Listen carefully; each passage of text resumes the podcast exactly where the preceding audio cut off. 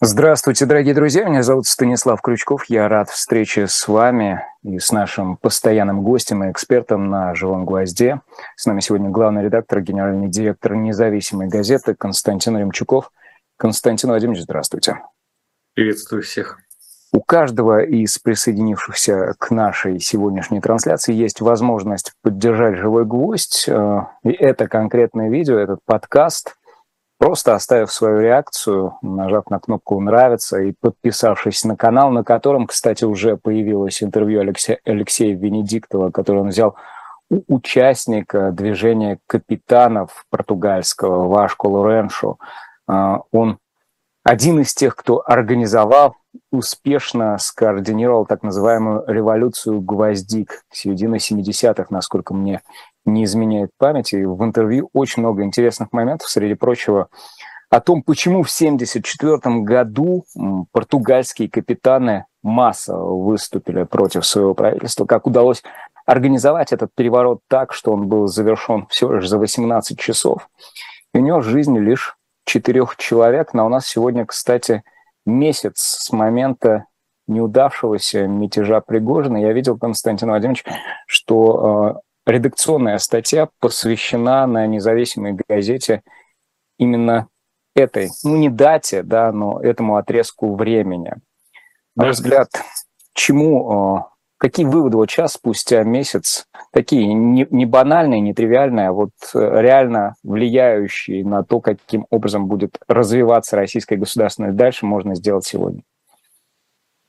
Э, да, действительно, я написал это редакционно, потому что так получилось, что именно 24 и 24, ну, как бы месяц надо. В прошлый раз э, я отметил 70 лет со дня ареста Берии, тоже день в день совпало, 26 июня. Сейчас месяц. Но э, здесь есть и интересные просто наблюдения, связанные с тем, что не было несанкционированной утечки информации об этом мятеже. Для современного общества мне показалось это очень страшно, странным, потому что э, ну, у всех есть гаджеты, у всех есть эмоции, и мы э, в течение месяца узнавали только то, что э, централизованно сливалось. Вот, например, э, никто не знал, о том, что 29-го была встреча в Кремле у Владимира Путина с пригожинцами. Но когда э, Либерасион сообщила, Песков быстро подтвердил, и опять никаких подробностей. Потом э, в комментарии или коротком интервью Колесникова из «Коммерсанта» вдруг узнали, сколько людей было, и Путин рассказал еще какой-то сюжет э, относительно его предложения пойти служить под руководством Седова, и как Пригожин, сидевший в первом ряду, сказал, что ребятам это не подходит, а ребят не согласны. А при этом Путин видел, что за спиной Пригожина многие кивали головой. И поскольку известно, что Путин многих из э, пригожинцев, командиров награждал лично э, наградами, включая только за взятие Бахмута 16 звезд Героя России получили э, бойцы Вагнера. И, конечно, э, ну, здесь совершенно очевидно, что у Путина есть свое отношение к вагнерцам, потому что когда ты вручаешь героя э, России кому-то и смотрят тебе в глаза эти командиры, и они говорят «служу России», то, конечно, у Путина есть сильное ощущение, что эти люди хоть и близки Пригожину, но верны ему. И вот этот вот нюанс, э, который ты подразумеваешь, вот Путин в этом колесниковском пассаже фактически осветил. А, дальше. Опять что-то там наговорил нам Лукашенко. Много сбивчиво, куда уходит, много слов, мало дел. Ну, потом начали через спутники а, получать информацию, что кто-то ушел. Потом кто-то говорит о том, что часть ждет помилования, находится где-то в пансионатах или гостиницах Анапы. Чего следует, э, и в то же время много такой информации, которая ну, циркулирует как бы не, не, неофициально, что с Министерством обороны все-таки не так много людей заключило э, контракты по одному из сценариев так должно было быть, что некоторые боеспособные люди э, спецназовского типа, которые оказались лояльны Путину, они пошли в Росгвардию. И для меня это тоже один из выводов, и я его в редакционной указываю, что Золотов как самый лояльный штык Путина, самый лояльный, прям такой кореш. Вот, и у него сосредоточены лучшие спецназовские, как бы традиционный спецназ, который был э, в Росгвардии, плюс Ахмат формально под руководством Золотого, плюс э, теперь э, вот эти высококвалифицированные э, офицеры, герои, которые пошли в Росгвардию. Таким образом, это тоже стало понятно. Также стало понятно за это время, что, э, что бы там Лукашенко не говорил, э, про предоставление, и вчера он наговорил много, что они там уже проблему представляют, что на Польшу идут такие выпады. Но э, фактически становится понятным, что Пригожин получил э, карбланш на Африку. То есть он и его бойцы, скорее всего, э, будут продолжать дел- делать в Африке то, что они э, делали до этого, и стало быть, э, ну, Беларусь является временным убежищем для них, тем более, что их разоружили по тяжелой технике, оставили там личные боекомплекты с, с, с оружием. Вот, они могут туда выдвигаться. Ну да, бизнес неплохой. Я пишу 3-4 миллиарда они уже заработали на золоте, алмазах, как считают эксперты. Вот. Но при этом почему-то нам показали ночью э, при плохой видимости выступление Пригожина, где он сказал, э, ну, фактически пообещал бойцам вернуться, заявив, что ну, дождавшись того момента, когда мы сможем проявить себя по полной программе. То есть сейчас по полной программе они себя не могут проявить, а вот когда мы сможем проявить себя по полной программе, мы вернемся, значит, и будем что-то тут делать, либо в операции, либо это. То есть, э, но самый главный вывод, который я делаю, э, ну, как не, не делаю, я не могу сделать вывод, а то, то, чем я занимаюсь, пытаюсь понять, исходя из имеющейся информации, это все-таки э, кто главный бенефициар Э, Пригожинского мятежа, э, кто стоял за этим мятежом, где э, непонятно. И хотя если мы проанализируем, проанализируем события, предшествующие мятежу, да, беспрецедентная атака на Шойгу и Герасимова, двух главных командиров вооруженных сил России, то понятно, что те, кто не давал отмашку Э, арестовать либо утихомирить э, Пригожина в его резкой и недопустимой критике, э, э, был заинтересован в этой атаке. А, а если атака такого масштаба и никто ее не прерывал, значит, кто-то хотел, чтобы э, Герасимов и Шойгу ушли. Это первая мысль. Вторая мысль, они пока остались, но Э, скорее всего, вот в последнее время, я не беру даже публикации западных СМИ, которые говорят, что наступление э, Украины идет тяжело, э, много, много потерь и живой силы, и техники, минные заграждения оказалось очень сложно преодолевать.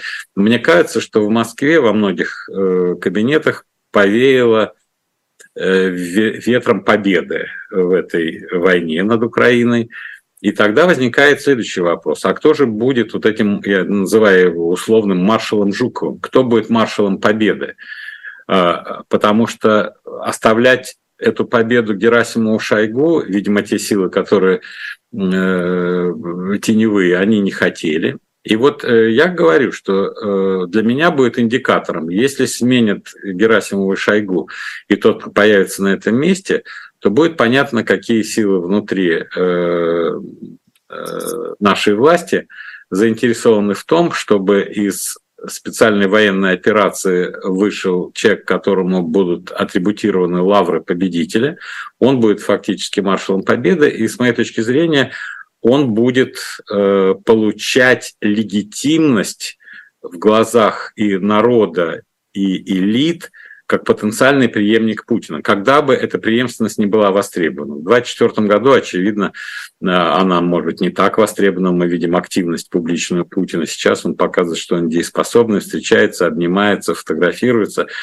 Но э, между теми людьми, которых обычно называют как вероятные преемники, вот эта кандидатура может оказаться э, вполне себе проходной на то, чтобы быть преемником, поскольку у него будут лавры победителя, который сумел э, так организовать вооруженные силы, которые из стагнации вышли э, на победный марш.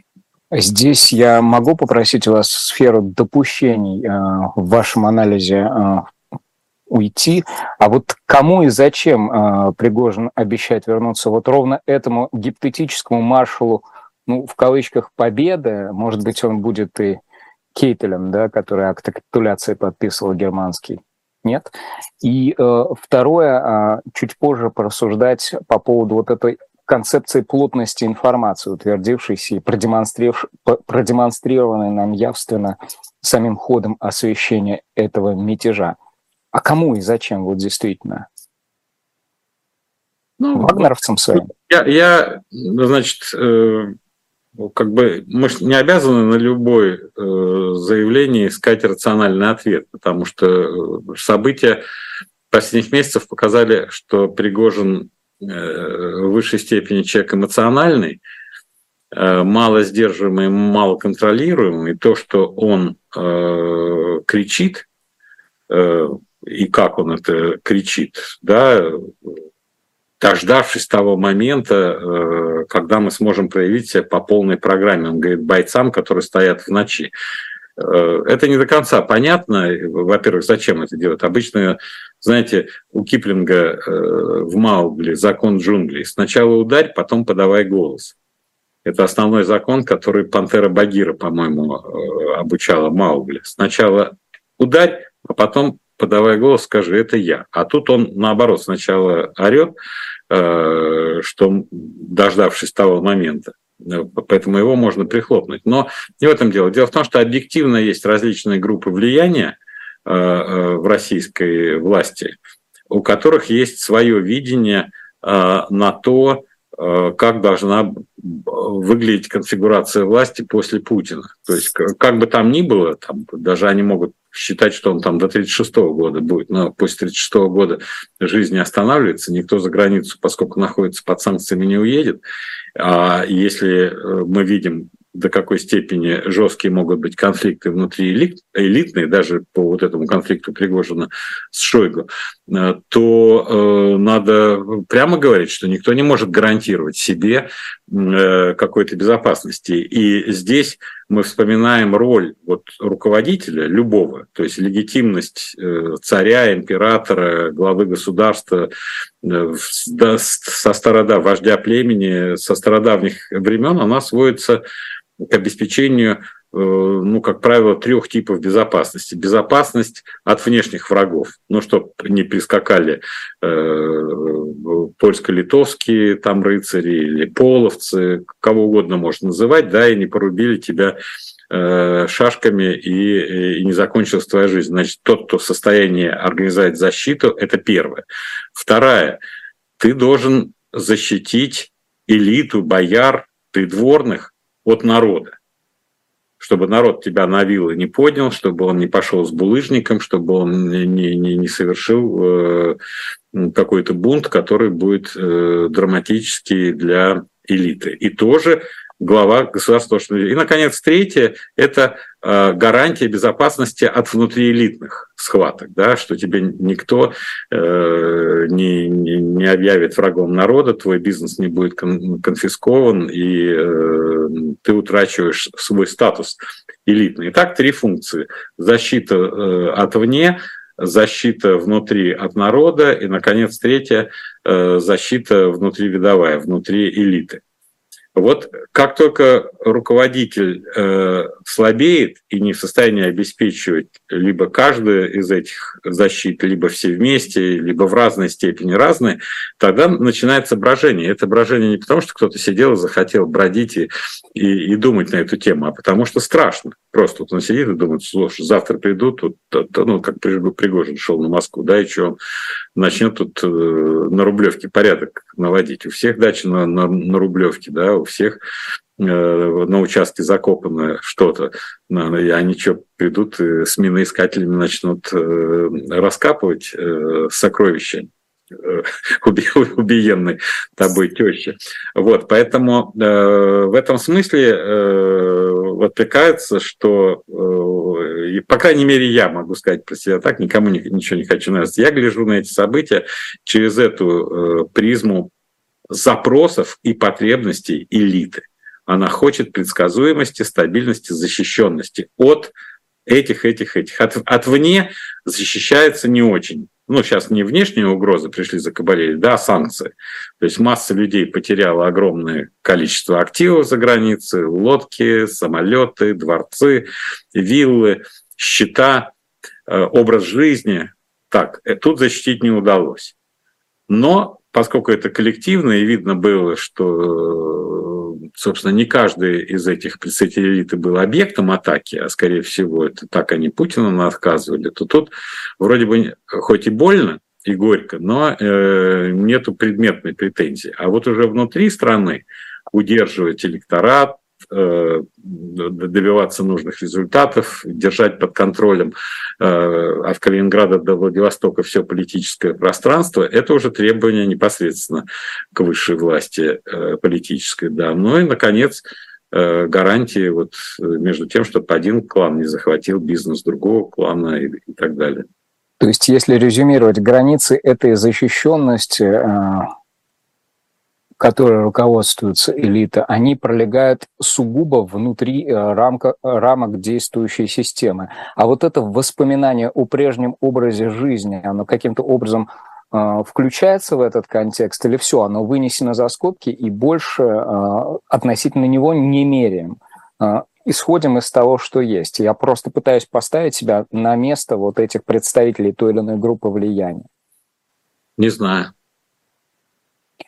И, э, наверное, завершая разговор о Пригожине, потому что он длится долго, но что-то еще будет определять дальше. А сам он себя, на ваш взгляд, хоть в какой-то мере э, мнил маршалом победы или наличие этого гипотетического маршала, стоящего за ним, это э, есть некая очевидность, от которой мы должны отталкиваться? То есть он... Э, что он маршала Победы, он хотел маршала Победы, насколько я понимаю, по тем именам, которых он называл, Суровикина. Mm. Я думаю, что фигура Суровикина поэтому и была в центре внимания весь этот месяц, и все задаются вопросом, где он и как он, и какой сценарий пойдет, э, ну, как бы условная реабилитация, если таковая нужна. То есть либо э, дадут э, сказать, пойди искупи кровью, э, вот, как бы э, то, что ты не был э, достаточно решителен в одергивании э, Пригожина, когда он называл твое имя, э, как, как очень хорошего, противопоставляя очень плохим. Э, вполне возможно, скажут, пойди, там, я не знаю, возьми Киев, возьми Сумы, возьми Одессу, покажи себя. Но мне кажется, в его голове Э, вот расклад был такой, и вполне возможно те силы, которые хотели, что Суровикин становился. Потому что надо все-таки э, при всей через месяц кажущейся несерьезности э, похода Пригожина, я все-таки отношусь к числу лиц, которые считают, что это очень серьезный был бунт, мятеж, и с очень серьезными, практически неконтролируемыми рисками для тех, кто мог попасть под руку. Я так понимаю, что попадись в Ростове под руку Шойгу или Герасимов, э, Пригожину, все вообще могло пойти по-другому, потому что та ярость, с которой упоминались эти имена, вполне могла привести э, к тому, что там, вооруженные силы России оказались бы обезглавлены. Не знаю, они их арестовали бы, вывезли куда-то, или там,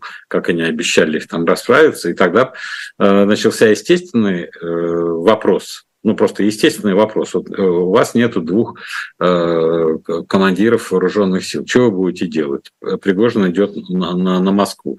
Ну, вот как работает э, кризисный э, штаб? Кто будет руководить э, российскими войсками, которые, с одной стороны, там э, на СВО, с другой стороны, как-то надо здесь организовать. Конечно, хотя бы временно исполнять обязанности э, министра обороны кто-то должен был бы назначен. И тогда какие опять аргументы приводятся, да, слушайте, э, вот ну, давайте назначим этого. Да нет, он его ненавидит еще больше, хочет его там повесить на Красной площади в третью очередь. Так, этого нельзя. А кого? Ну, нам же надо как-то договариваться, мы не можем позволить себе разбой в центре России. Ну, давайте назначим Суровикина. Э, по крайней мере, он с ним может договариваться. И вот назначение Суровикина, исполнять обязанности, в его распоряжение переходят все вооруженные силы, хоть и на временной основе Российской Федерации, и вот начинается какой-то другой расклад. Поэтому я думаю, что э, э, вот, по крайней мере, в моей голове видятся вот эти риски, которые были вполне реальны. И поэтому э, я и буду смотреть, осуществится ли он в отложенной форме этот план или нет.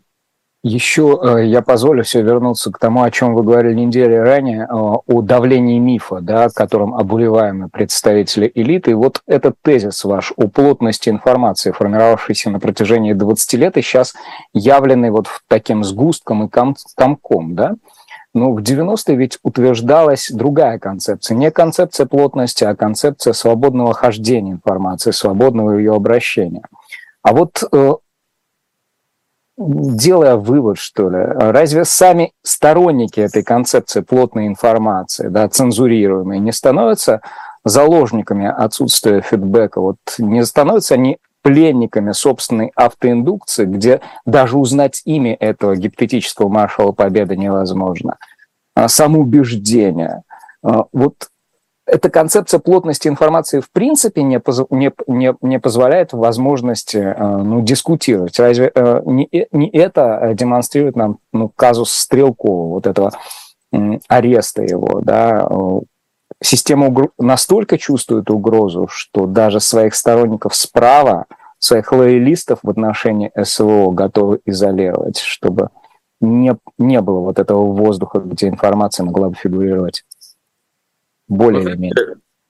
Ну да, вы как бы ставите вопрос, вам кажется частный, а у нас получается он общий. Потому что когда мы с вами давали характеристику э, ну, как бы того э, типа уклада, который сформировался в России в последние десятилетия, и называли его государственно-бюрократический капитализм чекистского типа, государственный бюрократический капитализм характеризовал каждую часть э, этого, этого э, сложного Э, сочетание слов. Во-первых, это капитализм, во-вторых, это государственный капитализм, в-третьих, бюрократия играет ключевую роль в этом государственном капитализме. А когда мы говорим чекистского типа, мы говорим, что в основу бюрократии, э, основу бюрократии составляют чекисты. И тогда мы начинаем рассматривать э, чекистов и чекизм как характеристики личности. Что человека делает чекистом, какие профессиональные черты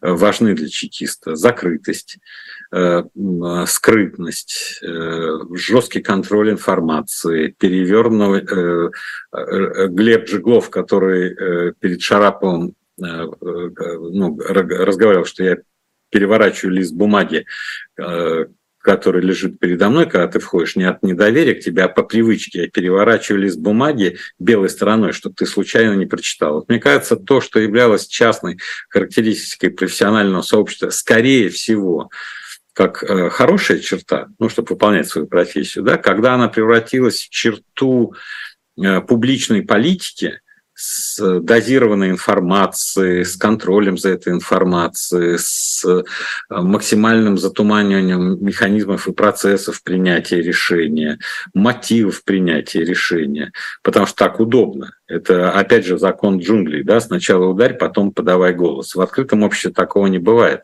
потому что общество эволюционирует, и оно развивается таким образом, что уже само решение, чтобы не вызвать отрицательные оценки общества, его начинает проговаривать, его начинает готовить, его начинает обсуждать.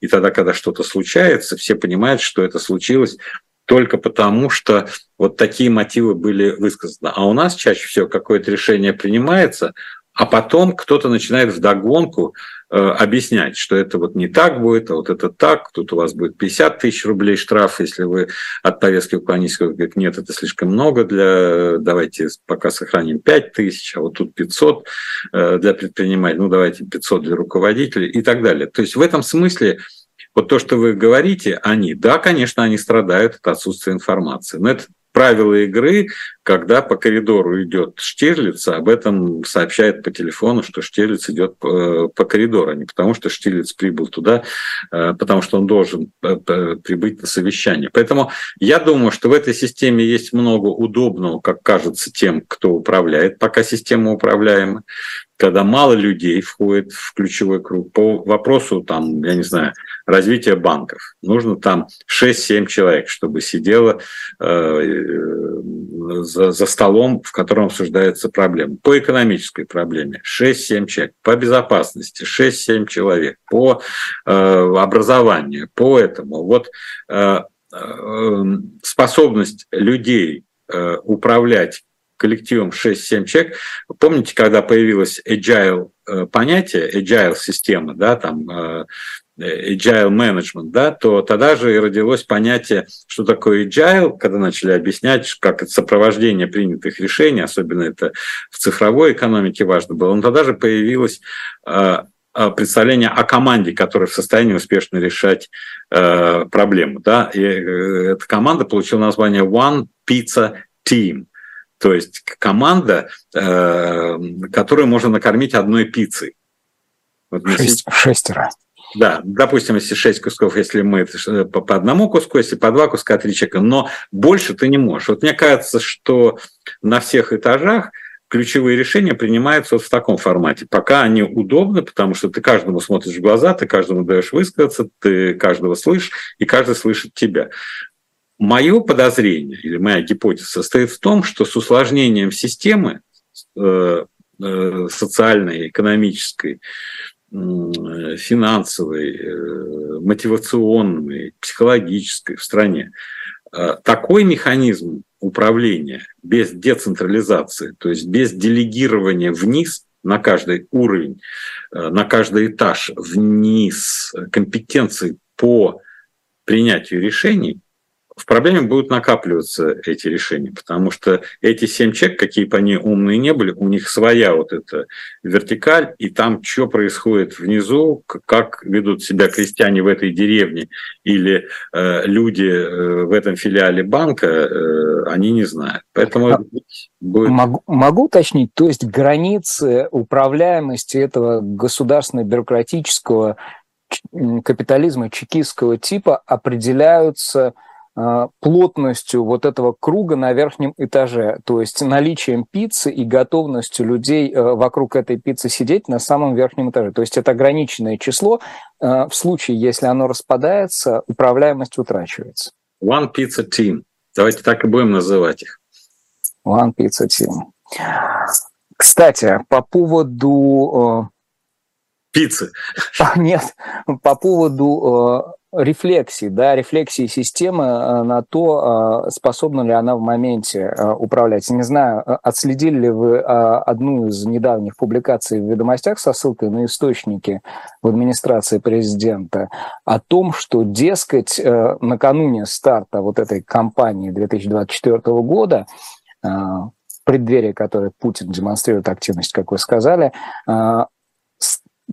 задаются вопросом, а не наложить ли мораторий на а, непопулярные социально значимые э, законодательные инициативы, то есть пересмотреть все то, что было ну, по большому счету, наворочено, а, с тем, чтобы это не касалось того самого человека, который из народа, да, который потенциально может оказать давление снизу системы, с нижних этажей. А, и там вот э, концепция это описывается вокруг трех терминов. Э, гордость, уверенность, надежда. Все, что э, рушит представление обывателя на нижнем этаже о гордости, уверенности и надежде, должно быть устранено. А вот вообще в этом мире, Константин Владимирович, остается хоть что-то без надежды, уверенности и гордости. То есть бывает надежда без гордости, там, уверенность без надежды, гордость без уверенности. Это общезначимые ценности или это ценности, которые э, вот в эту систему э, в том ее виде, в котором она сформировалась, привнесены и, э, и насаждаются ну, каким-то образом симулятивно, что ли? Или они реально способны быть осью, вокруг которой что-то нормальное может выкристаллизоваться? Ну, мне кажется, что это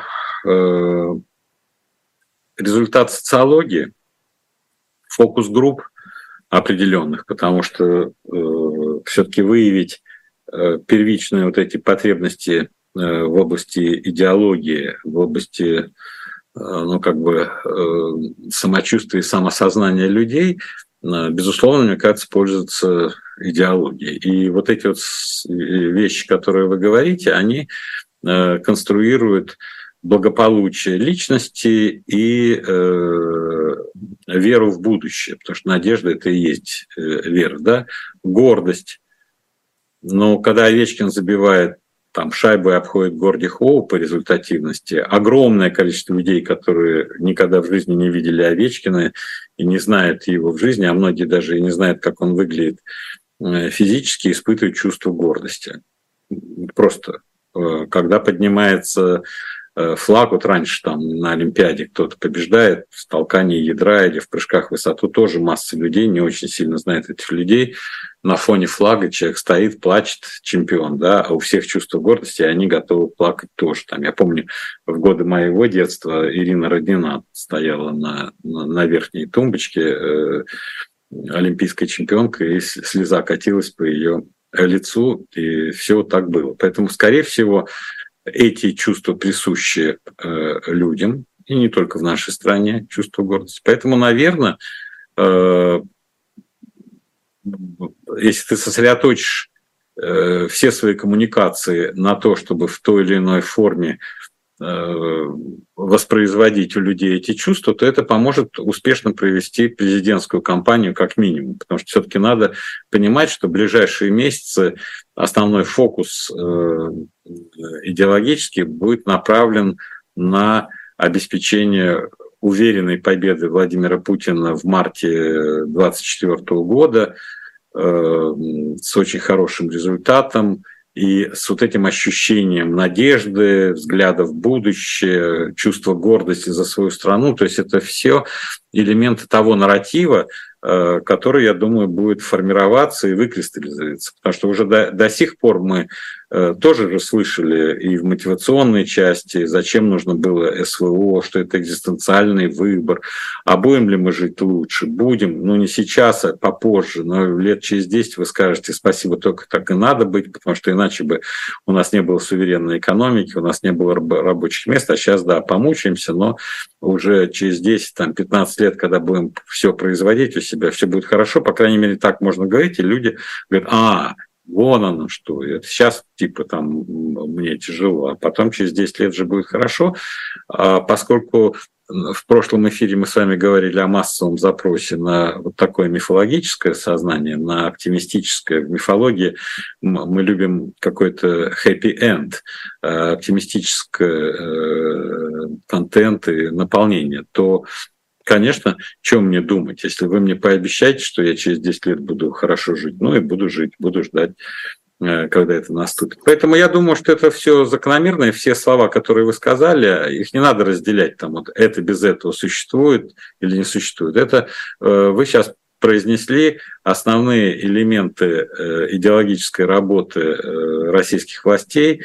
на ближайшие месяцы до выборов президента Российской Федерации. А вот если коротко, в принципе, а, сам градус заряд, заряженности сегодняшней ситуации, он предполагает возможность поставить на паузу все эти ну, непопулярные а, в экономическом, социально-политическом смысле инициативы. Вот ведь слишком много неконтролируемых вводных. Хорошо, они говорят, мы контролируем ситуацию, но а, сегодняшние утренние дроны на Фрунзе, да, ну, по большому счету в квартале Минобороны, да, они говорят о том, что не все, как говорится, так однозначно, как бы не звучала эта фраза. Не знаю, мне кажется, на паузу законотворческую инициативу, любую другую инициативу, э, которые идут, поставить очень легко.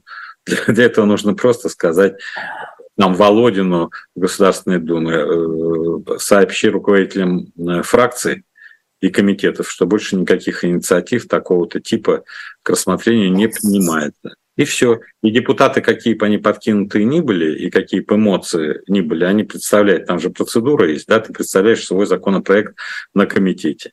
И даже если ты не хочешь слушать этой команды, комитет уже получил команду, рассмотрели, отказали в поддержке. Все, это инициатива только через пиар сообщение может выйти к обществу, что кто-то предлагает э, там, там всем стричься, стричься под бокс, например, всем мужчинам, а, а, а девушкам ходить в бегудях.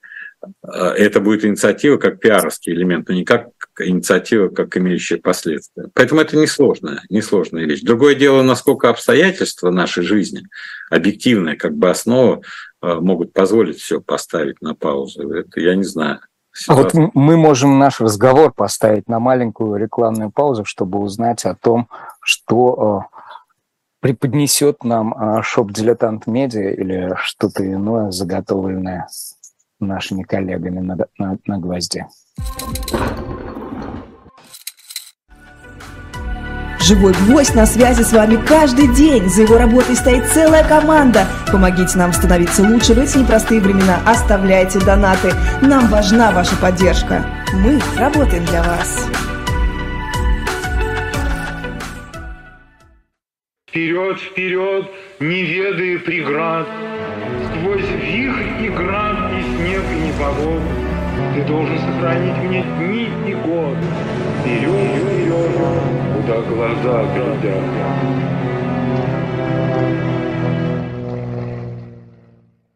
Вот смотрите, Константин Владимирович, вы остановились на том, что комитет э, запустил какую-то процедуру, да, и э, завертелась законодательная работа. Сегодня обратил внимание, что сенатор Ольга Бас, Сергей Колбин, Екатерина Алтабаева, дескать, отозвали свои подписи под законопроектом, который предусматривал в ряде случаев возможность лишения гражданства тех, кому оно дано, дано по рождению. Но я так понимаю, что это было направлено в отношении э, потенциальных, в кавычках, дискредитантов и тех, кто с демократических позиций критикует сегодняшнюю ситуацию, происходящую в стране. А вот сама эта идея отзыва гражданства по рождению, она как выглядит в рамках государственно-бюрократического капитализма чекистского типа? Органично или диковато все, все равно? Вот. Нет, ну инициативы разные э, принимают, но они до такой степени антиконституционны. В Конституции совершенно четко и однозначно сказано, что нельзя э, лишать. Потом э, приняли законопроект, который лишает лиц, которые приобрели гражданство, а потом кто-то захотел к этому закону, к лицам, приобретшим гражданство и лишенным его, приравнять всех людей, которые родились в российском гражданстве. Это до такой степени с конституционной точки зрения невозможно, ну, э, просто, что э, пока до такой степени, мне кажется, э, власть не готова игнорировать нормы Конституции. Это с одной стороны. А с другой стороны, мне кажется, это такая примитивная калька на, ну, как бы на советской практике, когда лишали гражданства критиков, диссидентов, писателей, когда просто...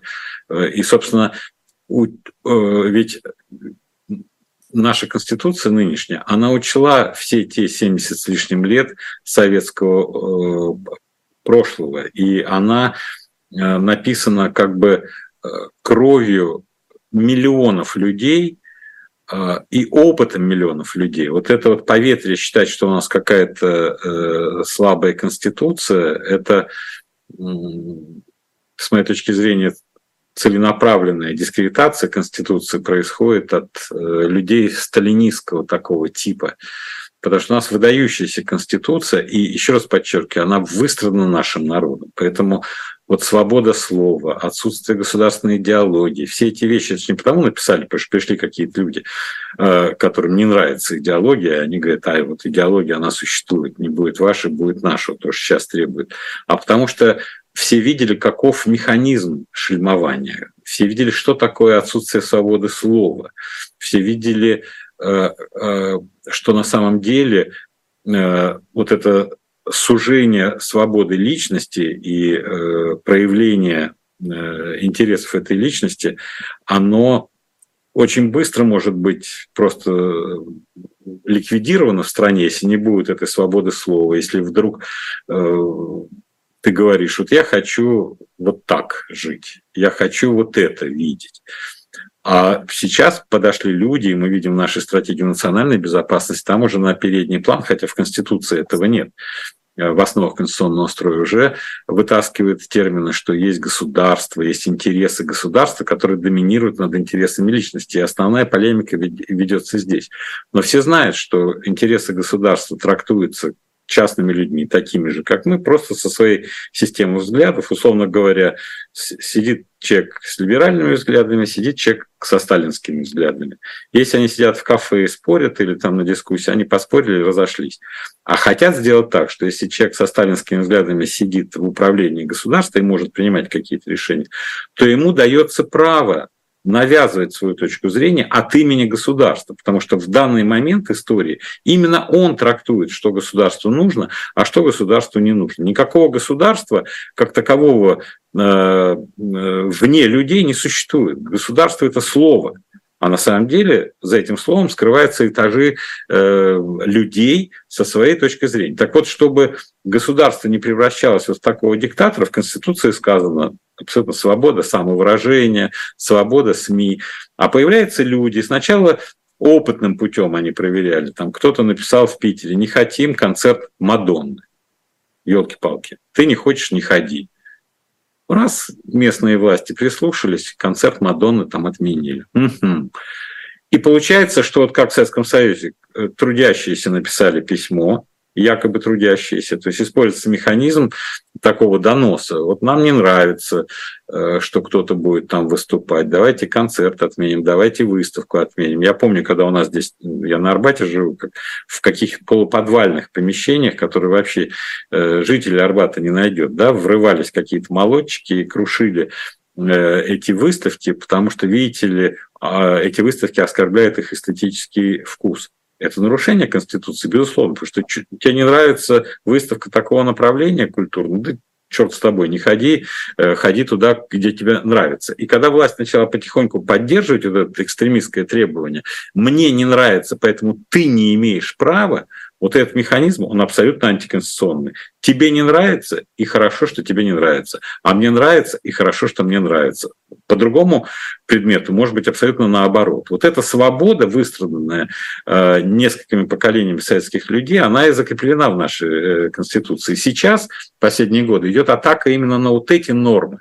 О том, что под видом якобы интересов государства, и все же говорят от имени государства. Тот же Пригожин, о котором мы говорили полпередачи, он же все время говорил о России, об интересах государства, об интересах армии, как будто он лучше знает. А Шойгу лучше его знает, какие интересы государства. А Путин лучше знает, чем Шойгу и Пригожин вместе взятые. И получается, что все равно конкретные люди, у кого больше власти, они как бы от имени государства тебе диктуют. Вот этого не должно быть, потому что это тупиковая вещь. Пока как им кажется, ресурс есть э, э, ну, такого, такой эволюции. Но мне почему-то кажется, что объективная сложность системы сделает невозможным управление на этих основах, потому что она парализует э, волю и самодеятельность масс и примитивизирует прямые обратные связи в обществе и гасит импульсы к развитию. Развитие – это абсолютно э, ну, среда обитания. есть понятие инвестиционный климат, есть понятие креативный климат, культурный климат. Это свобода свобода самовыражения. Никакого особого ущерба от самовыражения человека, если он тебе не нравится, я не испытываю от того, что там есть масса патриотов, которые пишут, если они не пишут, не заходят в своем антисемитизме за какие-то границы приличия, э, когда они громят э, либералов прежде всего по признакам их еврейства, да, вот это уже отвратительно, это должно пресекаться законом, но это не пресекается. Но если они высказывают свои точки зрения, даже вот эти вот э, прогосударственные, да пожалуйста, ради бога, если у нас есть форматы обсуждения, я буду рассказывать, к чему приводит. Ведь в любой теории Э, я уже как-то проводил аналогию, э, ну, наверное, человек все время повторяется, потому что он э, в одних и тех же темах. Я когда-то в студенческие годы натолкнулся на хорошего игрока в шахматы, вот, и он все время меня побеждал. И мне было так обидно, а он был кандидат в мастера спорта. И я просто с ума сходил, потому что мне надо было его побеждать, поскольку там были еще свидетели. И мы каждый раз встречались в компании, раскладывали эти. Я тогда много курил, одно от другой. Вот в этом дыму я все равно проигрывал. И я пошел, купил курс дебютов Эстрина и начал изучать, изучать дебюты по-серьезному, по там защита Филидора, например, да, и вот ты идешь так, а он идет так, а ты идешь так. И в ходе вот этого изучения я понял главное, почему нужно знать курс дебюта. Как наказать противника, который пошел не в соответствии с теорией. Не то, что я выучил все слова, как мартышка там 20-го хода, буду их делать. А э, человек, сидящий э, против меня, может не знать этой теории. Он говорит так, и что я ему скажу? Ты не по теории ходишь, да, он мне мат ставит. Поэтому э, в, в шахматной теории дебютов чрезвычайно важно знать как ошибочный ход противника наказывается, потому что любой э, ход не по теории в большинстве дебютов, он слабее, чем в теории, потому что на это и есть теория, как разыгрывать сицилианскую защиту этого типа или другого. Вот так и здесь.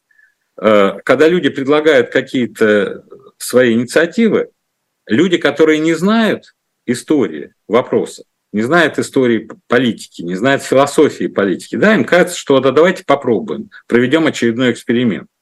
А люди, которые знают, как в теории дебютов, они тебе говорят, если ты будешь проводить такой эксперимент, скоро ты получишь то-то, то-то, то-то.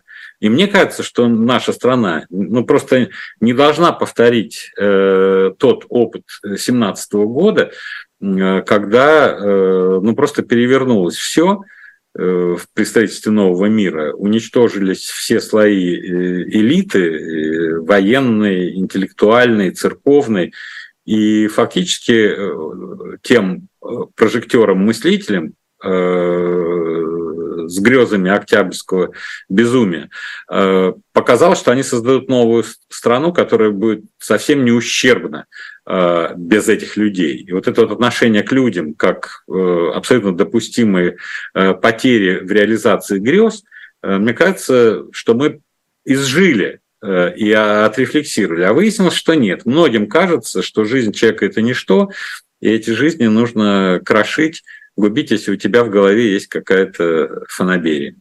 А вот эта обеспокоенность э, Кремля Польшей, которая была продемонстрирована на Совбезе на минувшей неделе, это не из серии начать новую ну, в кавычках, шахматную игру без знания дебюта и вне завершенности еще первой партии. Вообще, э, способно ли э, российское руководство ввести несколько партий одновременно? Ну, то есть там китайское направление, санкцион... Это, это просто демонстрация эрудиции Путина, а, вот, и просто указать, что по факту это так, потому что на самом деле можно там с ним спорить, что-то говорить, но он говорит, ну это Сталин отстоял, Сталин решил. Это как, знаете, при государстве Израиль. Америка э, выступала против создания государства Израиль, а Сталин сказал, пусть будет. И это факт исторический. И тут ничего, тут есть протоколы, есть заседания, есть переговоры, есть письма, переписка и так далее. Так и здесь. Вот. Я думаю, что ничего за этим, ну, я бы не ожидал э, ничего. Это просто предупреждение Польши, что вот смотрите, вот так, и вы дальше думаете сами. А поскольку э, в параллель этому историческому экскурсу Путина э, Лукашенко рассказал, куда рвутся бойцы э, Вагнера на экскурсию э, в Польшу, вот, то это было не случайно он с листочком бумаги, э, Лукашенко сидел, маленький блокнотик, и он смотрел, как это назвать. Скорее всего, это был совместно разработанный план, и, вероятно, было какое-то некое предупреждение Польши, что, смотрите, мы мы за вами следим, и вы сами додумаетесь, что это будет. Предупреждение о новой специальной операции, о каком-то рейде, как вы будете реагировать. Если в этом рейде не будут использованы ядерные силы, придут ли вам ваши натовские э, союзники на помощь, как они это придут. Вот представляете, отряд э, Пригожина, который рассорился с Путиным, все знают, э, э вот, э, он назвал его предателем, и вдруг Пригожин э, нападет на какой-то район Польши там, или любой другой страны НАТО. Мы гипотетически говорим. Вот как реагировать? Формально э, наши официальные лица выступят и скажут, что нет, ЧВК Вагнера не существует, юридического лица такого нет. После мятежа все, кто были вагнеровцы, они на балансе совершенно других структур, там Росгвардия, например, остальные уходят в отставку и ждут просто сроков помилования. А те, которые пошли туда, это абсолютно группа лиц организованных. Вот должно ли НАТО наказывать Россию, допустим, в ответ на нападение Польши э, при таком раскладе? Они, они скажут, нет, все равно вы отвечаете за... Нет.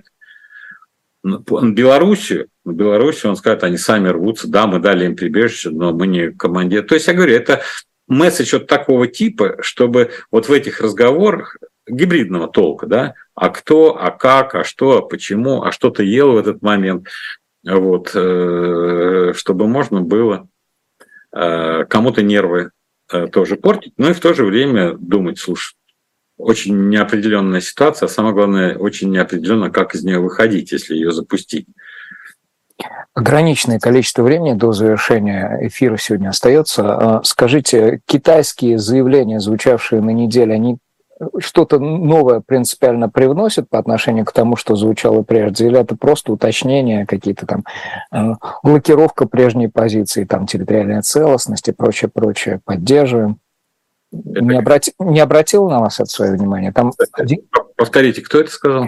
Один из э, официальных представителей МИДа, вновь мы внимательно следим, выступаем за территориальную целостность государств, не, невозможность решать э, вопросы силовым путем окей, то есть тогда к экономической части под занавес хочу. Вот новые санкции в отношении банков с одной стороны, Кудрин в санкционных списках Запада с другой стороны. Сегодня Путин подписывает э, закон о введении цифрового рубля. Это по отношению к нашей финансовой системе, которая сложилась с начала СВО, э, дополнительные вводные какие-то или усугубления позиции. Стоит на это обращать внимание и что из этого – существенно на самом деле.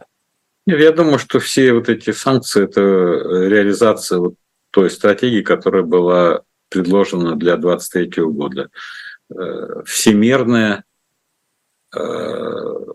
наведение порядка в санкционном режиме с целью предотвратить уклонение от санкций на всех уровнях. И если Кудрин там ничего такого плохого не делает, ну, как бы непосредственно, чтобы попасть в первую, вторую, третью волну санкций. То сейчас, если допустить, что он где-то находится за границей, может с кем-то встречаться, может получать какой-то консалтинг и в такой форме приносить знания Российской Федерации, поскольку базовая э, презумпция состоит в том, что Кудрин личный друг Путина. Э, то введение его в санкции, оно ну, понятно э, с моей точки зрения, потому что вот еще и здесь закручивается возможность обойти санкции. А так будут э, все более и более точно. увидеть по Вагнеру в Африке работают американцы. Сначала сегодня Британия на Блумберге смотрел, вела и против конкретных командиров, и против там в ЦАР, и в Мали, по-моему и э, разъясняется, что это предотвратит их возможности финансово и прочим образом контактировать э, с людьми, которые входят в юрисдикцию стран, которые вводят санкции. Вот. И я так понимаю, что ну, это серьезное тоже ограничение, то есть это вплоть до Э, вплоть до транспортных ограничений каких-то, до покупок. Там же э, они перечисляют компании, которые закупали какое-то оборудование для майнинга, да, а теперь те компании, которые э, закупали оборудование для них, для майнинга, не могут им продавать, поскольку по вторичным санкциям они будут преследоваться. Страны, которые заключили с ними договор, допустим, об осуществлении функции ЧВК, могут преследоваться и, в свою очередь, попадать под санкции, в данном случае американские и британские, поскольку они тоже под вторичные санкции. И если посмотреть на механизм реализации этих санкций, то получается, что э, именно и реализуется эта стратегия э, имплементации, так сказать. А то, что касается системы расчетов, потому что ну вот худо-бедно каким-то образом она оформилась, да, то есть э, отключили там от свифта ограничения в отношении банков, ну, выстроили за полтора года ведутся эти расчеты каким-то, а теперь Тиньков, Юнистрим и прочее, прочее отваливаются, или это э, рефлексия по поводу уже отвалившегося и приспособившегося? Это капля в море или это то, на что стоит обратить внимание, это действительно важно? Ну, как минимум для обывателя, оказавшегося с картами, выпущенными Юнис, э, Тиньковым за рубежом, это существенно. Не знаю. Не, знаю. Не, не, не думал об этом и не, не знаю, не могу понять. Я просто исхожу из того, что теоретически отвалиться может все. То есть это мое, э, это реальное мое мироощущение, и э, поскольку оно давно во мне, то э, у меня, знаете, как там на какие-то события фондовый рынок реагирует, а какие-то он уже учел в цене ценных бумаг, давно аналитически, и события случаются, а раз ты его учел при анализе, не бывает движения. Волатильность низкая. Вот у меня предельно низкая волатильность внутренняя, эмоциональная, интеллектуальная на события, которые я давно учел как неизбежные. Неизбежные. Когда ты неизбежный, ты привык к этому, и ты готовишь ну, совершенно к другой жизни, то я, честно говоря, не могу сочинять что-нибудь для слушателей по поводу как, карточек банка Тиньков или там что-то еще. Просто потому что для меня этого не существует. Я живу, как бы у меня и не было этих карточек. Человек, который не будет для вас сочинять, э, Константин Лючков, а это этим вечером на «Живом гвозде» в 16 э, «Слух и эхо» с Лизой Лазерсон, в 17 «Эхо», «Слух и эхо» с иногентом Владимиром Ровенским. Обратите внимание, в 19 особое мнение Льва Гудкова, научного руководителя Левада-центра, тоже признанного иногентом, 21 префекта.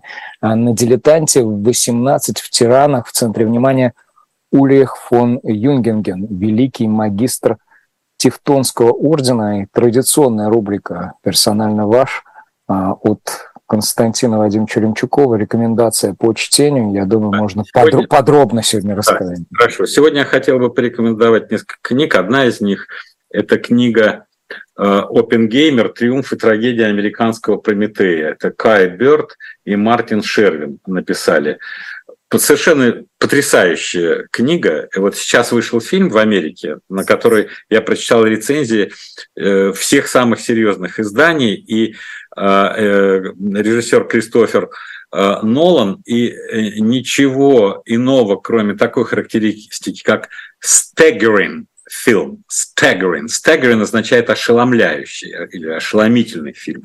Вот это ошеломительная книга про жизнь Оппенгеймера, создателя атомной бомбы, про его э, любови, про его контакты, про эпоху макартизма, про эпоху его преследования, про выдающийся человека. Поэтому вот получите наслаждение, как когда-то мы получали талантливых книг. Еще одна книга новая вышла. Обычно мы все читаем, но хорошо живо написано. Наполеон биография, это Эндрю Робертс. Э, вся информация есть, ну, мы много читали про него, но как умудряется современный писатель находить новые какие-то нюансы или новые взгляды, или новые мотивы, или акцентировать на чем-то там, вытаскивает какие-то письма Наполеону, которые он Э, шлет Александру про то, что должны прекратить э, торговлю с Британией. Вообще, что гипотеза, ну это еще у Торле было, что гипотеза, что все войны Наполеона против России, то, что он хотел задушить экономически Британию, и Россия позволяла через наши порты обходить э, эту блокаду, и он даже приводит, вот смотрите, на эту ярмарку в Германии пришли вот такие британские товары через Россию, если не прекратите, нападу на вас. И еще одна книга, ну просто интересно, это сборник статей, очень качественно, называется